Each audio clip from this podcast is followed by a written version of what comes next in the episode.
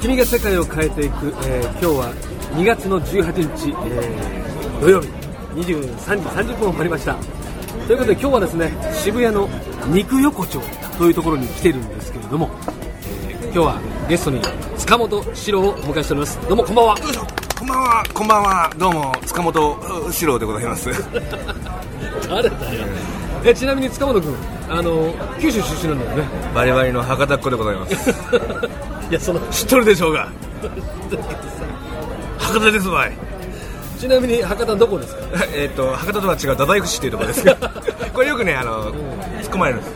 博多と太宰府は違うんだあの太宰府があったから博多があるっていう、まあ、伝説のことなんですけども、まあ市外ですね。郊外、まあ、ペットダウン、うん、そうなんだいいところです。まあ、そんな、えー、塚本史郎君をお迎えして今日はお送りしたいんですけれども、はい、もう一方ゲストが来ております。石塚ひろみさんです。どうもこんばんはマドンナ。東京都世田谷区出身石塚ひろみです。声が違うんだけど さすがだね。よろしくお願いします。というところで今日はですね、えー、2人をゲストに、えー、2回にわたって2週にわたって、えー、お送りしたいと思います。持たないよそんなに。えまずはですね、えー、お二人の関係からちょっと説明しますと言っていいですか、えー、何あ 何を？話を故障ちゃってすいませんね。えー、塚本史郎最近の浅岡優也のアルバムでもギターを弾いていただき2011年の、えー、ツアーは全部塚本史郎にやっていただきました。やってみてどうだった？いやさすがですね。何がだよ？ス ターの背中を見ると こんなにも自分自身がちっぽけなのかといろいろ思わされましたけどもその分ちょっと大きくなれたかなと思っております。声が違う声が。まあでも実際にやってみてどんな気持ちでやってるの？いやあのー、まあこういうのもなんですけども出会いは古いじゃないですか。じゃあ1998年。998年。そうですね。とあるバーで飲んだくれてる スター浅岡を横目に大体潰れてたもんね。250円の酒を飲んでましたけど僕は。なんだっけそれ。彼は4000円ぐらいの酒を飲んでました。そんなことないよ。スターってすごいなって。違うだろ。そのみんなに誤解を与えるようなことは言わないように。とにかくまあ1998年ぐらいから塚本史郎君とはもうやり取りをして、えー、まあ安倍淳の紹介で11年の1月から。僕にとっても1周年のライブだったんですね。何の？浅岡さんのあバースデーからですから。そうかそうか。そう今年今年の2月1月28日のバースデーライブでも塚本史郎に弾いていただきました。というわけでそしてもう一人のゲスト、えー、石塚ひろみさん世田谷区出身言えてね蓋開けっぱなしの箱折り娘ってよく言われますけどね。箱に入ってたんだ。入った覚えはない。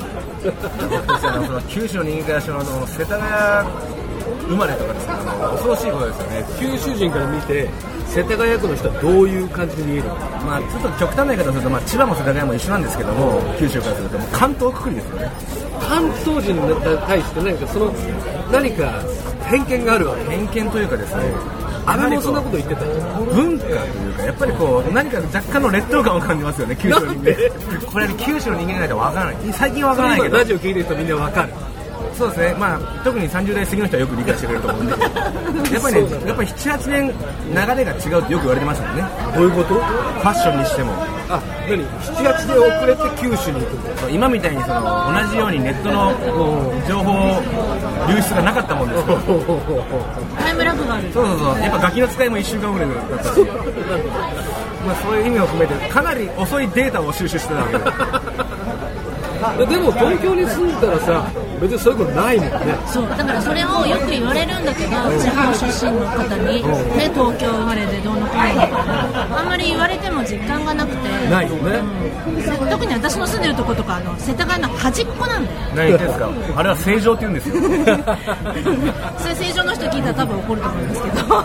まあそんなお二人をお迎えしてやっている今日のラジオなんですが1月28日にライブがあったんですけどどんな感じでやっていただきましたか？いや僕にとってもですね、はい、1周年、はい、浅岡さんの、はい。えー、バックバンドをやって1周年。バックバンドって言うなって。バックバンドって言い方があんま好きじゃない。まあもちろんやっていただいてるんだけどもなんか一緒にやってる人を選びたいのがもう本当にとても感慨深いものがあります。何かだよ。なんかこうショーに対するやっぱりこうあのー、いいと思います。ありがとうございます。素敵です。ありがとうございますさあそんな石塚さんは28日どんな感じですか？バースデーライブは2回目。だと思うん。ですけど一緒じゃねえかうん、ただね、バースデーライブはあの他のライブよりも一層お客さんのなんか楽しそう、嬉しそうな顔が見えてくるのででもちろんあのゆうやさん自身もすごくあの楽しそうで,、楽しかったです。うん、で今回のようにあの衣装を含めてねこういろんな趣向を凝らしてみたり、まあ、そういう意味ではねなんかいお客さんと一緒に盛り上がって楽しめるっていう意味ではすごいあったかくていいライブだったと思います。本当ね。でもいつまでそのバースデーライブができるのかね。まあ来年50ですからね。まだじゃない。まあ別に年齢を言わないつもりはないんですけどもなんとなくその、まあ、前職のビーイングにいた時に年齢を出さないっていう方針がありその2003年のソロデビューの時に出すのを忘れたのでそのままこの流れに来てるんですけどもまあそろそろ死者購入すれば50になるかならないかぐらいのところなので、まあ、その辺は置いといていただければいいんですけれども。はい。パワーが違いますね。いやいや何のパワーが。というわけでちなみにあのー、シロ君が一番弾く時に浅岡優也のライブでギターを弾く時に一番その気を使ってることとか一番こうしたらいいんじゃないかと思うところってどこですか？あのい普通に聴いてるお客さんはあんま分からないですそういうとこそういうの分かりやすい。まあ、実際考えてないですね。終わりじゃねえか。いやそれは嘘なんですけどあのーやっぱりギターを弾くっていうことはまあ前提に置きながらももちろんもちろんもちろん。やっぱりそこにいる同じステージに立つっていうことは歌ありきのやっぱりギターだと思ってるんでやっぱりどんだけ歌ってる人を好きになれるかっていうのが僕の中のテーマなんですね。なるほどねだからそこそこ好きです。嘘です。大好きです。さあそんなひろみさんはもうハモリ歴もう9年を迎えましたけどそうですね。2003年のソロデビューの時からもうハモっててそうですね最初のアルバムからやらせていただいてるので、はもうそうですよね。まあ私はあの一応あの自分もピンでシンガーとしてやらせていただいてるのもあるんですけど、メインで歌うのとコーラスで歌うのとは全然別物で、ね、コーラスはコーラスの難しさだったり楽しさだったりがあるんですけどゆうやさんの場合はまあ長いこともあって、はい。私の中に一つゆうやマシンっていうのが入ってるんで あのねね、うん、歌い癖ですとかいろんなものをね私なりにはこう掴んで、はい。い、かにこう合わせていけるかとピタッとはまった時は来たみたいな。ねこう実感。うち来た。うん、うん、来た。今はまったみたいなのが感じる時はまああります。よなるほどね。まだ酒足りないんじゃないの？塚本史郎的にはその浅岡優也をこう見ていてこれからどうしたら一番いいと思う？難しい質問ですね。あの先ほどはね回ってない時はいくらでも喋れたんですけど。急にこうオフィシャル的なものやると喋れなくなるから多すぎる人だなっていうことがまず一つ。まあ、とりあえずでもこの3月31日にゲートセブン行くじゃないゲートセブンその時の意気込みをぜひ九州の皆さんに。やっぱこの浅岡さんの浅岡優也というはい一人の素晴らしい歌い手がですねはい。どういう気持ちで歌ってるのかっていうのはこれは僕も常に知りたいところで。で特に九州なんかの人はやっぱりなかなかね浅岡さんの歌を聴く生で聴く機会はないと思うので。少ないよね。うん。なんて言うんだろうな浅岡さんのあの独特の心底ぶれてないっていうか。売れないね。あの感じってす俺すごいと思うんですよね俺は歌がうまいぜっていうそういううまいと思ったこと一度もないよ。そういうところの自信じゃないんですよ。最近よくあんまり言いませんけどもそういう方多いですけども。えうまいんだ。いや俺の歌を聴いてくれ。じゃなくてなんかそこを一個通り越えたなんて言うんでしょうね。あの感じってなかなかステージで共感できることってないんですよ。そうなんだ。妙な変な言い方失礼ですけど大先輩にも言って。いやいやなんかこう根拠ない自信っていうのは。それしかないよそれがどんだけ人に勇気と活力を与えるかっていうのをもう少しこうなるほどね。本人にも分かってほしいなな本人目の前にして。いやだけどねそういうことじゃないですか？すいません。面白くないこと言って。いやいやいや。その皆さんあの多分何をやるにしてもまずやってみようと思うことって根拠のない自信から始まると思うんですよ。それでもギター始めた頃ってそうじゃなかった。そうです。俺だってギタリストになりたいと思ってギターを弾いてるわけじゃんど下手なギターを弾いてるけれども毎日弾くわけじゃん。6時間でも8時間でもでそれをやったにもかかわらずでもまだもっと上手くなりたい。もっと上手くなりたいってことを常に考えた上で弾いてるわけじゃん。今も。今もそうじゃん。そうですね。でもそれって俺はギタリストでありたいとかギタリストになれるになってるにかかわらず練習するのってそれ根拠のない自信があるからじゃないさすがさすがピーターパン症候群です。何がですか？まあそんなところでひろみたさんはどう思いました？今の話を聞いて。えーその根拠のない自信っていうのはう。ん多分その若い頃とかはみんな持ってたと思うのね。で私もそうでしたけどこの世界に入って現実を知ってまあそんなものは何もなかったんだみたいなねことをねだからその根拠のない自信はやっぱり自信じゃなかったみたいな。根拠ないなりのね自分でできてると思ってることができてなかったみたいなことがいっぱいあって。できてるできてないはあんま関係なくない。ただその自分なりにこれぐらいできてると思っててこの世界入ってもっとすごい人が死ぬほどいるっていうことを知ってでじゃあできてたつもりのことがもっとすごい人がいっぱいいるんだからみたいなそのそれなりのその小さい挫折感を繰り返し味わってきてるわけですよ。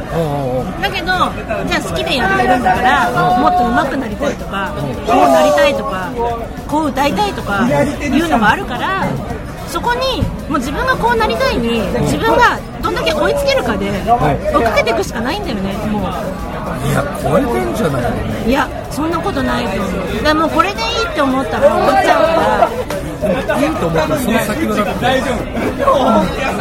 ていいより先があるわけじゃんある。あるある。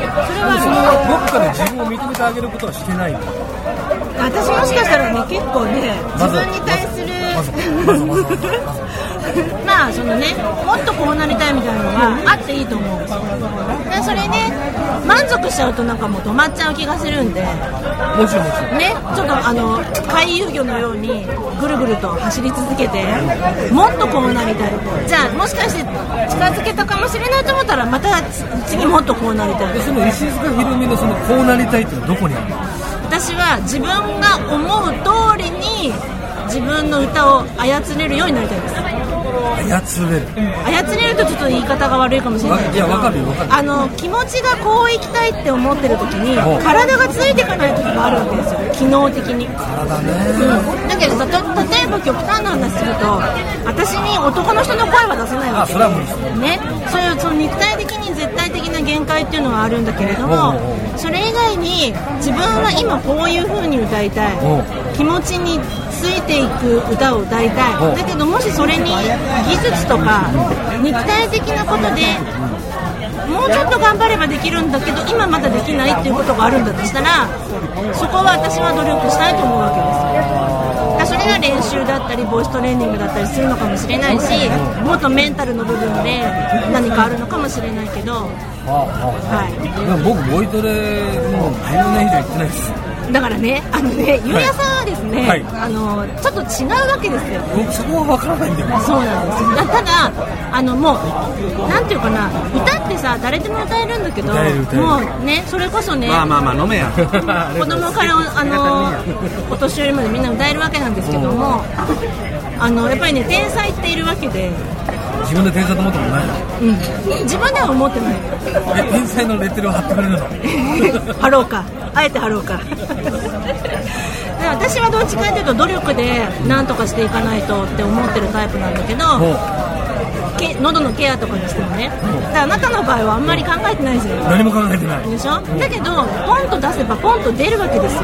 うんでもそれがデフォルトかと思ってたそう。ね。違うの？ほらね。天才って嫌でしょ？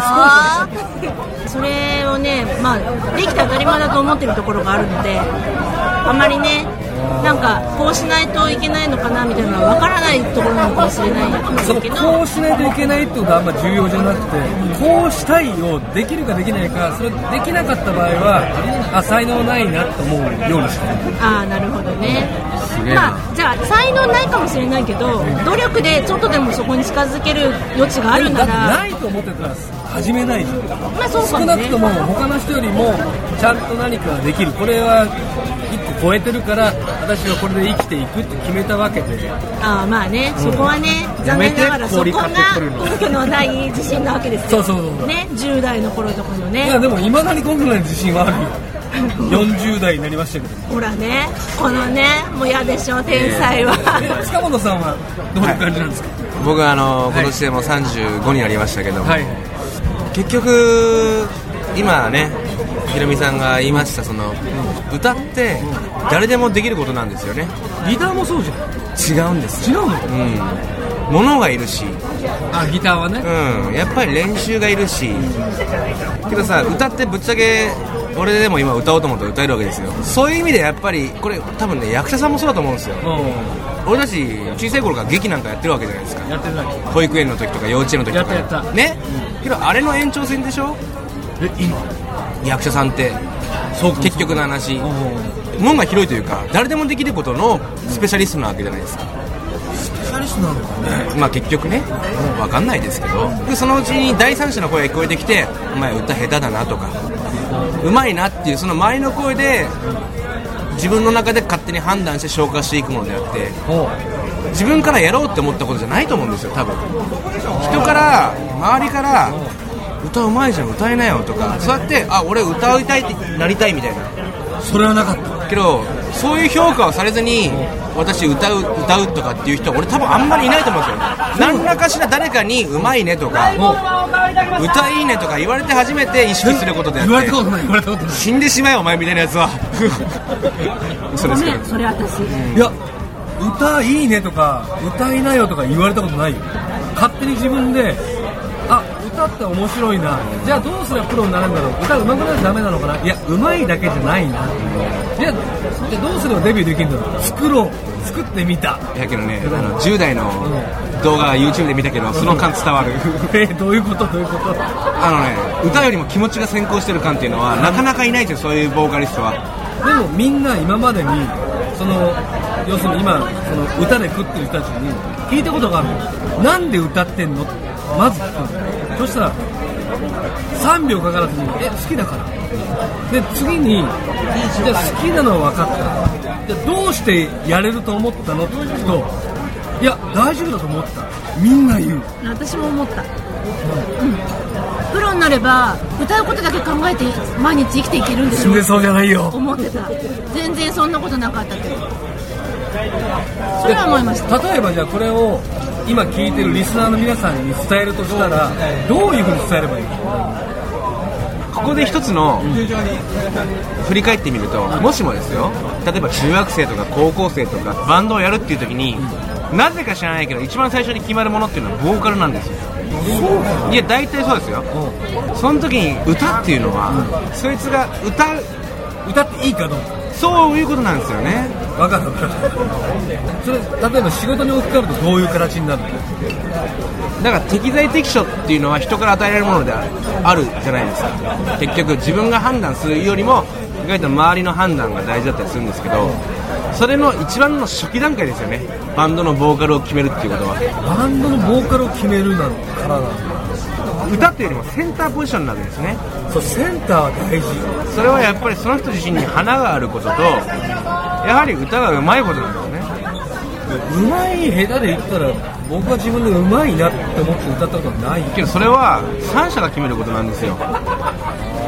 でそれをやっぱり1人よりも5人10人に言われたやつがやっぱりそこのフロントに立つ資格がある権利を持つのがやっぱ若い頃なんですねでそいつはそれを根拠に妙な自信をつけたり俺は歌がうまい俺は真ん中に立つっていう根拠を作っていくわけですよ、いやでもそれは有無を言わせなかった、俺やるから。うん、そういう人も稀にいます。まれだな稀稀にいますけど。でそこでなぜか知らないけど変な役割ができる。じゃあ俺ギター。じゃあ俺ベースみたいな。まあ年取っていくとねいろいろ経験していくと楽器やってる人間がいいボーカリストを見つけようとか、そういう発想になっていきますけど、ボーカリストありきですか？らまあねそこはわかる。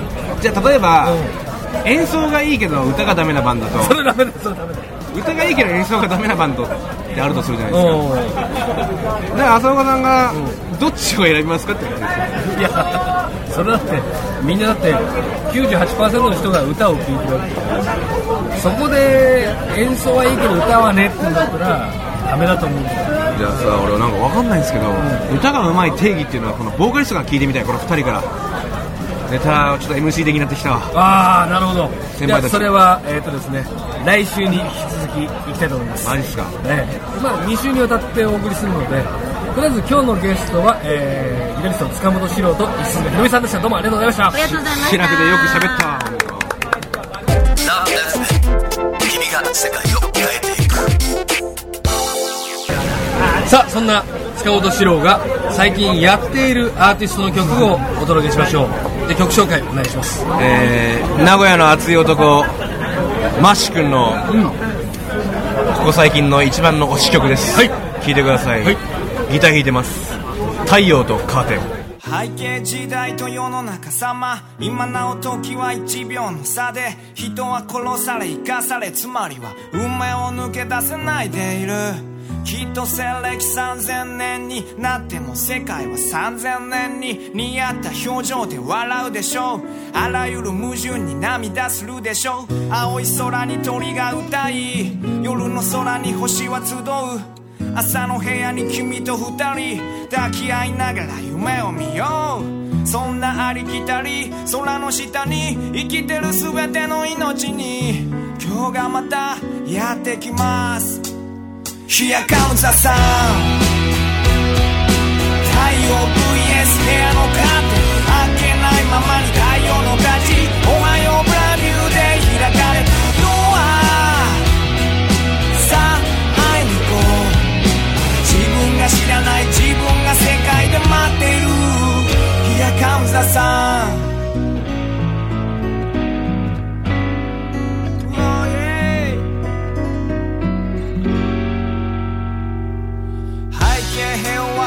様肌の色とか国境の差で人は殺され生かされつまりは運命を抜け出せないでいる。きっと今から千年前にも戦う兵士民衆と涙。宝のありか悪魔のララバイカラスは亡きがられたかった。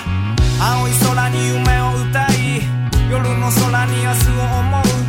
朝の部屋に君と二人。ベッドの中でキスをしよう。そんなありきたり空の下に生きてる全ての命に今日がまたやってきます。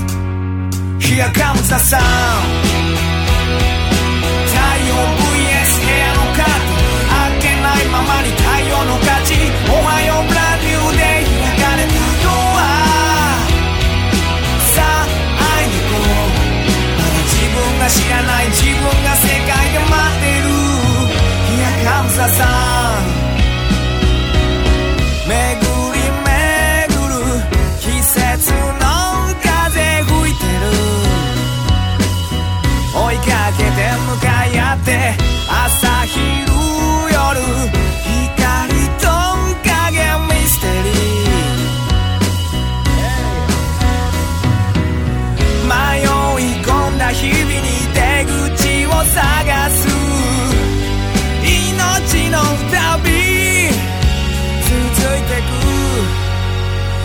までがさ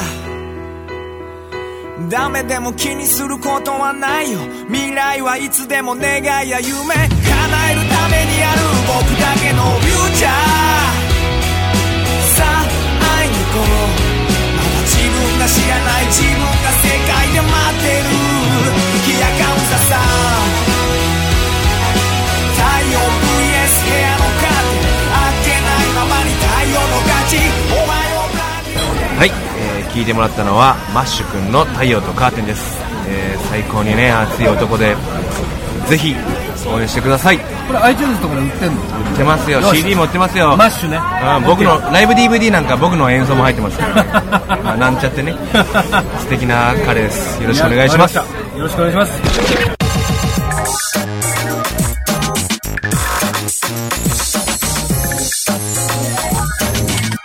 残りが10秒になりました。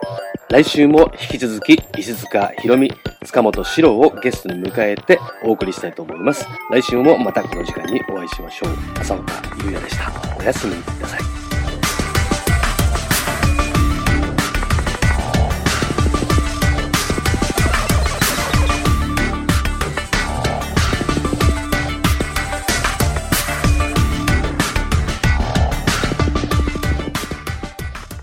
Love FM Podcast. ラブ f m のホームページではポッドキャストを配信中。あの時聞き逃したあのコーナー。気になる DJ たちの裏話。ここだけのスペシャルプログラムなどなど続々更新中です。現在配信中のタイトルはこちら。Words around the world. 僕らはみんなで生きてる。ブサンハッラインミュージックプライマリー4ポッドキャスト君が世界を変えていく。ハピネスコントローラープラダケシロール。スマートフォンやオーディオプレイヤーを使えばいつでもどこでもラブ FM が楽しめます。私もピクニックの時にはいつも聞いてるんですよ。Love FM Podcast. ちなみに私はハピネスコントローラーを担当してます。聞いてね